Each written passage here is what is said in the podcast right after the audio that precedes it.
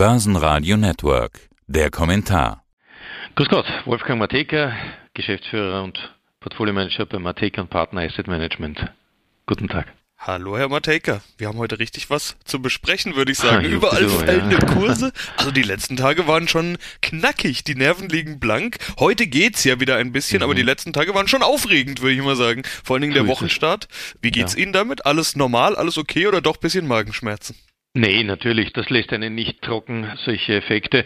Insbesondere dieser beschleunigende Effekt. Der Tag gestern hat ja in Wirklichkeit halbwegs normal begonnen mit minus einem halben Prozent und dann plötzlich beschleunigt sich das immer mehr und mehr. Es deutet darauf hin, dass es sehr strukturelle Abgeber gewesen sind, Stichwort ETFs und viele diesbezüglich auch den Markt etwas überfordert haben und das ist begleitet worden von der ein oder anderen Gewinnmitnahme, die man insbesondere im privaten Bereich halt als opportun gesehen hat, noch schnell vielleicht die Nerven zu schonen, um herauszugehen. Also ein in sich überlagernder Kursverlauf gestern an den Märkten, der aber noch dazu den Höhepunkt nicht hatte, als die Märkte geschlossen sind, sondern eigentlich die Nacht in Amerika war eigentlich der heimliche Höhepunkt. Ist aber spannend, warum überhaupt gerade und warum gerade jetzt das passiert. Also die grundsätzlichen mhm. Gründe, die kennen wir ja, Unsicherheiten, dann haben wir die Geopolitik, aber vor allen Dingen eben die Ankündigung der Zinsanhebungen. Ja. Das schlägt sich ja üblicherweise auf Tech-Aktien ein und das sehen wir ja auch ganz deutlich, da hat es angefangen. Aber warum fallen dann auch sowas wie ATX und DAX so ja. deutlich, also wenn es vor allen Dingen die Zinsen sind,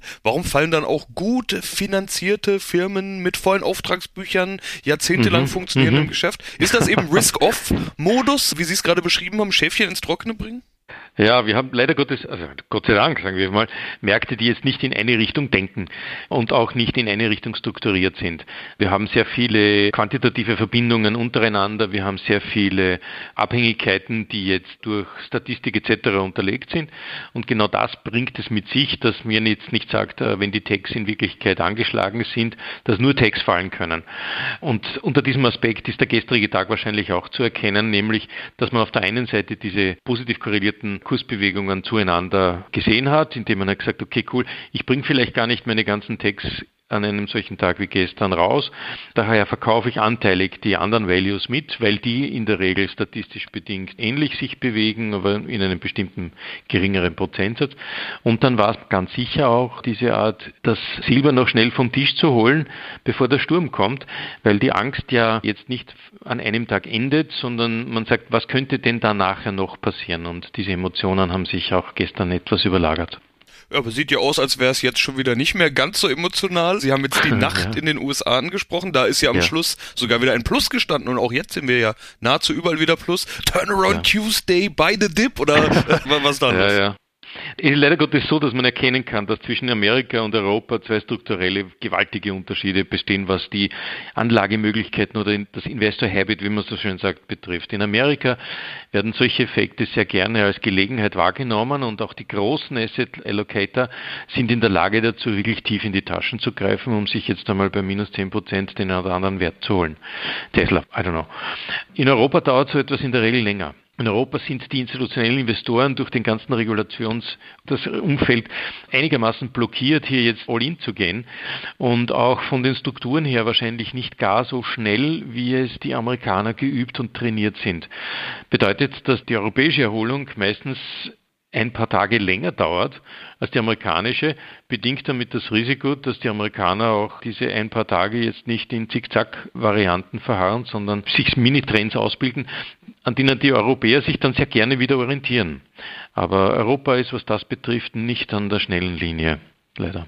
Sprechen wir mal über äh, Faktoren. Also ich hatte ja auch Geopolitik angesprochen. Mhm. Russland, Ukraine-Konflikt, glaube ich, gerade ein ganz wichtiges und großes Thema. Aggression ist da, mhm. die Aggression steigt. Auch die USA hat jetzt ja offenbar Soldaten in Bereitschaft gesetzt. Ja. Es stehen neue Termine, neue Gespräche an in den Tagen. Mhm. Solange gesprochen wird, wird wenigstens nicht geschossen, ist immerhin schon mal gut. Ja, ähm, genau. Aber wie stark fällt diese Story überhaupt zu Gewicht? Klar, Unsicherheit ist immer nicht gut. Ja, es, es steht ja was im Raum, was, was viele sich gar nicht wirklich auszusprechen trauen. Krieg, und zwar Krieg, Krieg in Europa ja, an Europas genau. Ostgrenze. Ja. Ja, ja. Also wir haben ja diese Situation mit der Krim schon einmal gehabt.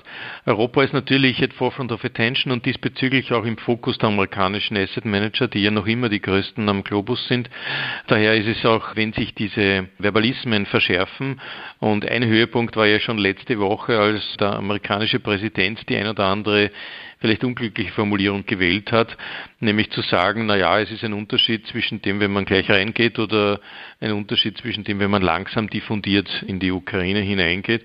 Da haben sehr viele ein wenig überrascht oder fast sogar schockiert reagiert, nämlich ein leiser Krieg ist tolerierbarer als ein lauter, so ungefähr.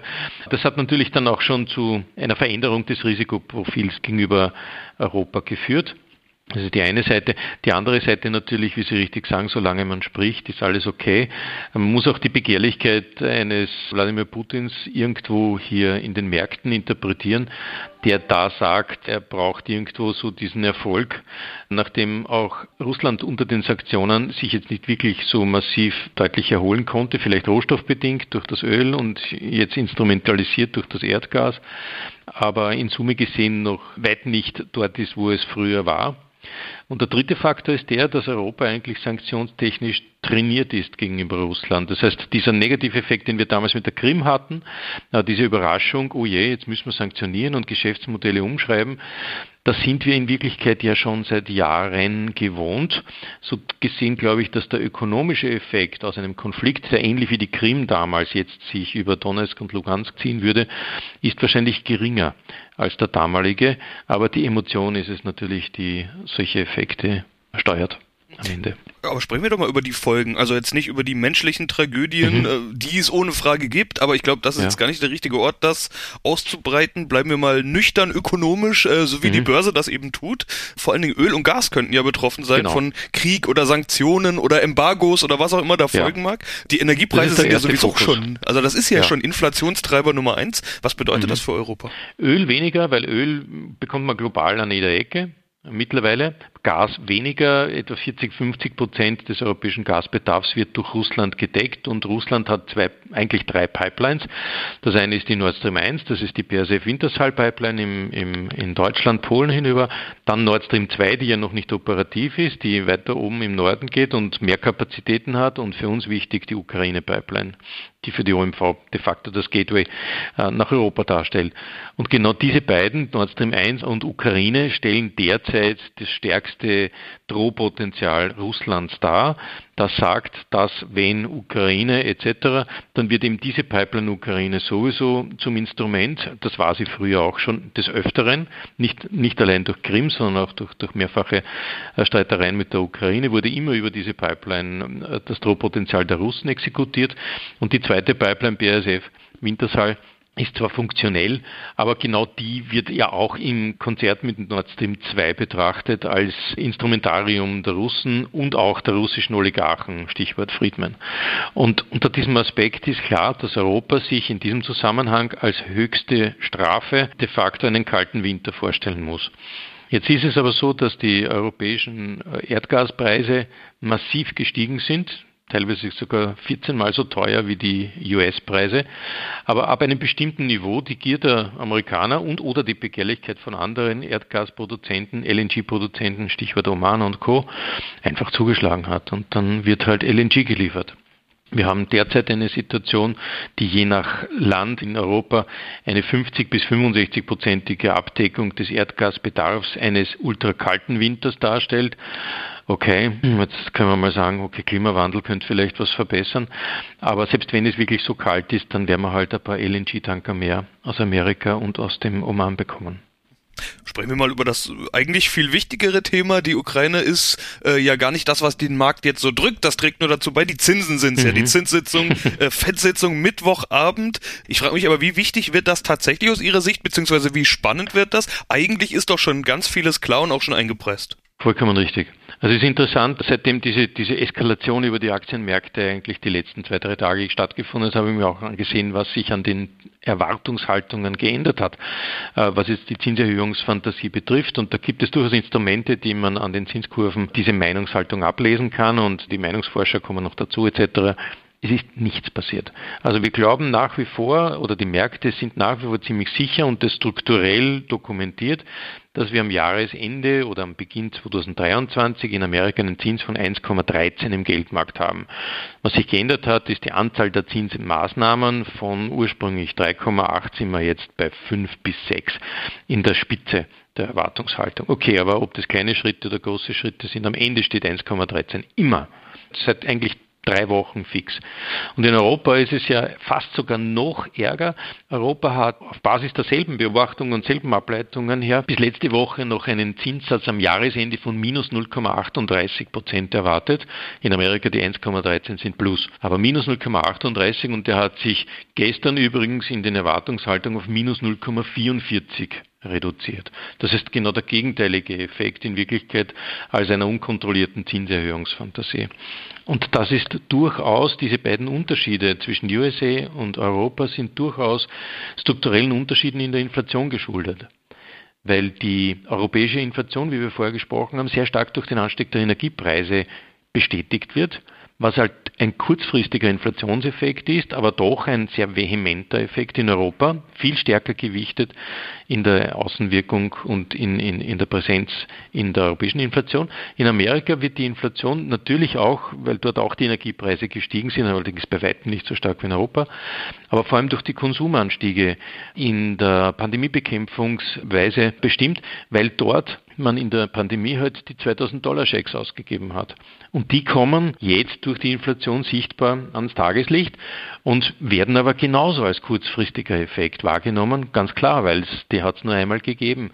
Daher ist die Zinsmaßnahme in Amerika von etwas längerfristigen Inflationseffekten geprägt. Warum? Weil Konsumeffekte zwar kurzfristig aufpoppen, aber längerfristig sich in den Unternehmen widerspiegeln. Energiepreiseffekte in Europa spielen eine kurzfristigere Rolle. Und last but not least, auf die Notenbanken gebracht.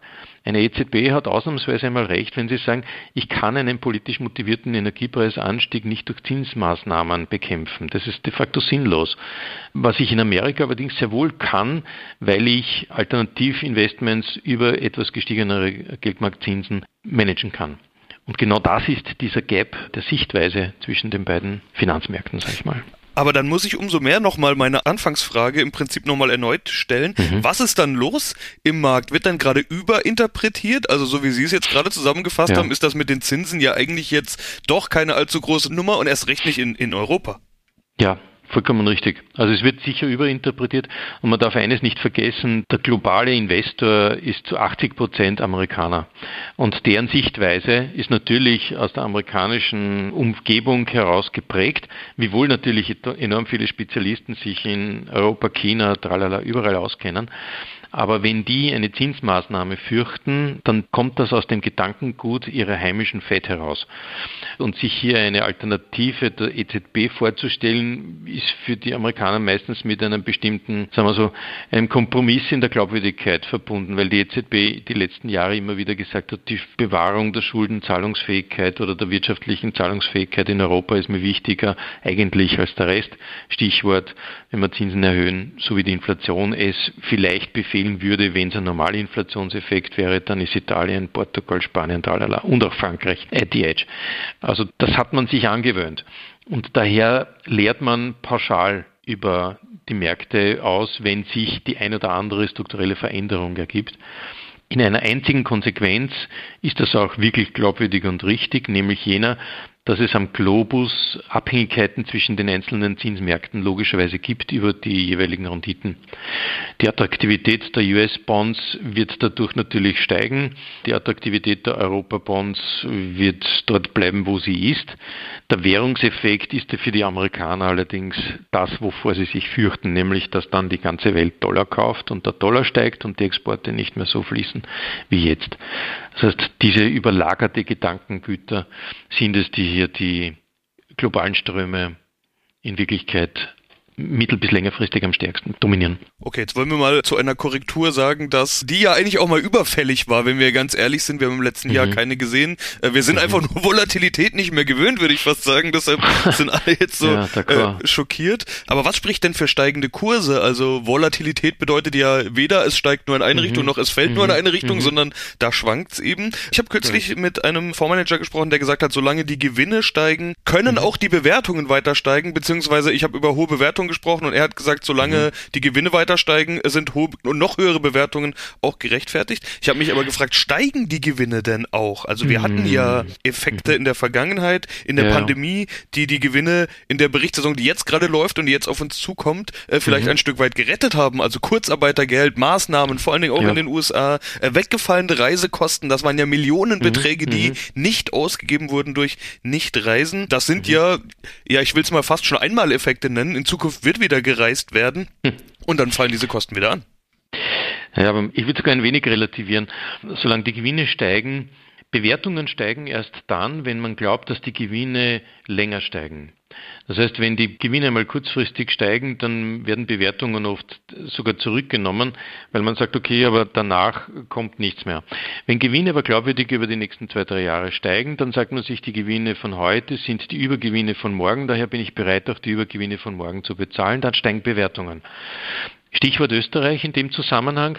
Österreich ist in der Pandemie trotz der Hilfen, die da waren, trotz der auch Rückenwind, Kurzarbeit, tralala, in Wirklichkeit auch gewinnmäßig dann gestiegen, aber bewertungsmäßig nicht. Also wir sind auch hier in Österreich beispielsweise immer noch günstig.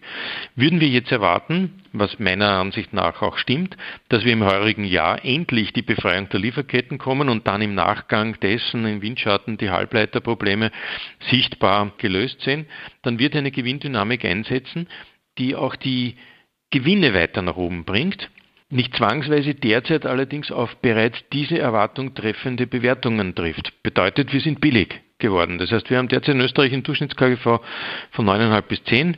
Das ist historisch bedingt immer der Boden gewesen. Früher war es so, dass man sich davor gefürchtet hat, dass im nächsten Jahr die Gewinne sinken und deswegen haben wir gesagt, okay, wir lassen die Bewertungen nicht mehr nach oben. Heute glaube ich, ist es umgekehrt. Heute sind wir durch diese geopolitischen Themen dermaßen verschreckt, dass wir das nicht uns zugreifen trauen, sage ich mal bewusst. Aber der Anstieg der Kosten wird meines Empfindens nach nicht in diesem Ausmaß stattfinden. Man hat sich daran gewöhnt, virtuell einen Teil seines Geschäftes abzudecken. Man hat sich daran gewöhnt, Kosten durch Homeoffice und Co. zu sparen. Man hat in der Pandemie investiert und zwar wirklich gut investiert, nämlich in Digitalisierung, in auch teilweise Forschung und Entwicklung, in eine Art Nachholeffekt des technologischen Rückstands gegenüber anderen Ländern. Also das alles ist zumindest ein Vorzeichen, das ich beachten muss, wenn ich auf die nach Pandemie, nach vielleicht Knock on Wood, Ukraine-Konfliktlösung etc. Und nach dem Mittwoch, wenn die FED sagt, hey cool Burschen, macht euch nicht so wirklich Sorgen, ich habe das im Griff, aber so wirklich brüllend werde ich die Zinsen nicht erhöhen. Danach werden alle sich denken, okay cool, was ist denn dann im März, Mai? Und dann, glaube ich, sind wir dabei, dass die Leute sagen, hey cool, das ist eine Gelegenheit. März, Mai, da sehen Sie die Pandemie schon vorbei? Weil ich meine, die Lieferketten, glaube, die sind ja, ja hauptsächlich ein äh, Pandemieproblem. Da liegt es an Lockdowns, ja. die immer noch ja. Mittel der Wahl sind, vor allen Dingen in Asien, China. Vor Olympia wird da sowieso nichts passieren, nichts gelockert werden mit irgendwelchen Maßnahmen und so weiter. Okay, Olympia ist jetzt dann. Und die Pandemie, die ist ja nicht berechenbar. Wir haben ja schon oft genug das Ende der Pandemie ausgerufen und äh, von wegen Bananen. Ja, ganz genau. Vollkommen richtig, ja. Trained in, in ending the pandemic. Aber wir haben wahrscheinlich mit Omikron derzeit ein bisschen ein Geschenk daran. Wie Sie wissen, ist es ja mit der Herdenimmunisierung immer so ein dummes Argument zu sagen, Herdenimmunisierung gibt es in Wirklichkeit nur bei den Herden, die man einsperrt und dann hast du irgendwann einmal die 70 bis 80 Prozent krank und der Rest nicht. Wir haben vielleicht jetzt die Chance, den Globus herdenimmunisieren zu können, nämlich diesbezüglich die Geschwindigkeit der Omikron-Variante auszunutzen und auch die relativ geringen Schäden, körperlichen Schäden oder Erkrankungsraten zu verstehen, dass wir rasch durch diese Effekte durchkommen. Natürlich ist das Prinzip Hoffnung, dass es ein endemisches Ende gibt, bestehend, aber die Chance ist so hoch wie schon lange nicht mehr. Hätten wir die Delta-Variante nach wie vor, dann würde ich mir wirklich Sorgen weitermachen. Aber das mit Omikron ist Gott sei Dank eine Good News. Und wenn man den ganzen Verläufen zublickt, dann müsste man davon ausgehen, dass spätestens Ende März diese Wellen alle abgeebbt sind. Und interessant ist auch in den unterversorgten, mit Impfstoff unterversorgten Regionen, Afrika vor allem, hat der pandemische Effekt bei Omikron, sofern die Unterlagen stimmen, die man lesen kann, einen geringeren Effekt äh, ausgewiesen als in beispielsweise den europäischen oder amerikanischen Effekten. Und das wird uns in der Perspektive verändern. Und ich glaube, so virologisch geschult wir derzeit alle schon sind, können wir uns davon ausgehen, dass zumindest die Variantenhäufigkeit die es ja nach wie vor gibt, aber die nicht den Durchbruch schaffen, weil Omikron so dominiert, uns vielleicht ein wenig in der Perspektive Hoffnung geben, dass es dann nicht mehr diese aggressiven Neuvarianten geben wird, sondern vielleicht die ein oder andere kleinere, der man sich direkt widmen kann. Also ich glaube, dass das Thema Pandemie schon wirklich gute Chancen hat, ein, ein Ende zu finden. Und dann während die Lieferketten und alles andere, das ja sowieso derzeit durch Überstunden mehr gelöst wird als alles andere, sich auch mehr als, als gelöst platzieren. Ein Effekt wird allerdings trotzdem bestehen bleiben. Man hat gelernt, auch mit Containern viel Geld zu verdienen. Also der Shanghai Freight Index, der Container Index, der ist nach wie vor enorm hoch. Also von Shanghai nach Long Beach einen Container zu schicken, kostet zwischen 15.000 und 18.500 Dollar und vor zweieinhalb Jahren waren es noch 2.500. Das ist oben geblieben. Das, was aber dramatisch nach unten kam, und was eigentlich darauf deutet, dass man diesbezüglich auch den globalen Warenverkehr wieder in Summe betrachtet als etwas entspannt sieht, ist der Baltic Dry Index, der diese ganzen Trockenschüttgüter, also Koks, Kohle, Stahl, teilweise sogar Öl betrachtet, der ist massiv runtergekommen. Also der ist von 5600 jetzt auf 1400 gefallen. Und das ist ein Indiz, dass wir auch wieder die Rohstoffversorgung im Gang haben, dass wir die Energiestoffversorgung im Gang haben und so weiter. Also das ist eine, ein Zeichen der Normalisierungsbeginn.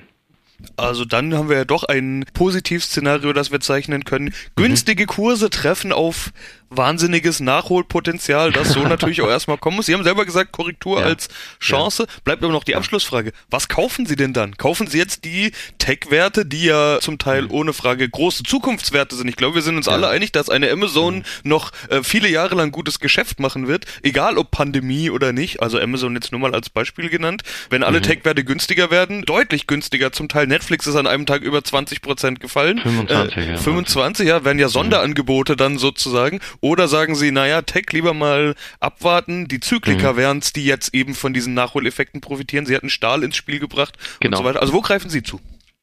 Also bei Tech haben wir den Vorteil jetzt, dass wir uns, was die Struktur und die Widerstandsfähigkeit der einzelnen Geschäftsmodelle bei den Techs betrifft, vielleicht ein besseres Bild machen konnten durch die Shakeouts der letzten Wochen. Da würde ich selektiv zugreifen. Das eine oder andere, das ist jetzt persönlicher Neigung zu oder persönlichem Wissen äh, geschuldet. Pauschal würde ich sie nicht mehr kaufen, weil da glaube ich, ist noch zu viel Defensivpotenzial bei anderen Sektoren drinnen, die mir weit günstiger erscheinen. Also Zyklika, Sie haben es erwähnt, diese ganzen riesen Value Stocks. Und eines darf man nicht vergessen, auch wenn wir alle ESG und Grün investieren, das Thema Energie hat ein komplett neues Vorzeichen bekommen. Wir werden sicherlich in Richtung Grün und ESG tendieren müssen. Da wird uns hoffentlich die Technologie auch helfen, Stichwort Carbon Capture und alles. Also da setze ich wirklich ganz große Hoffnung in das hinein, weil wir sonst in eine Art mühsamsten Umsetzungsprozess laufen würden. Aber Energie werden wir die nächsten Jahre ganz anders bewerten und betrachten müssen. Und unter diesem Zeitpunkt ist auch der Energiesektor günstig geworden. Also Zyklik, Energie, so ungefähr würde ich sagen. Herr Mateka, vielen Dank für diesen Überblick. Gerne, Leben. Börsenradio Network, der Kommentar.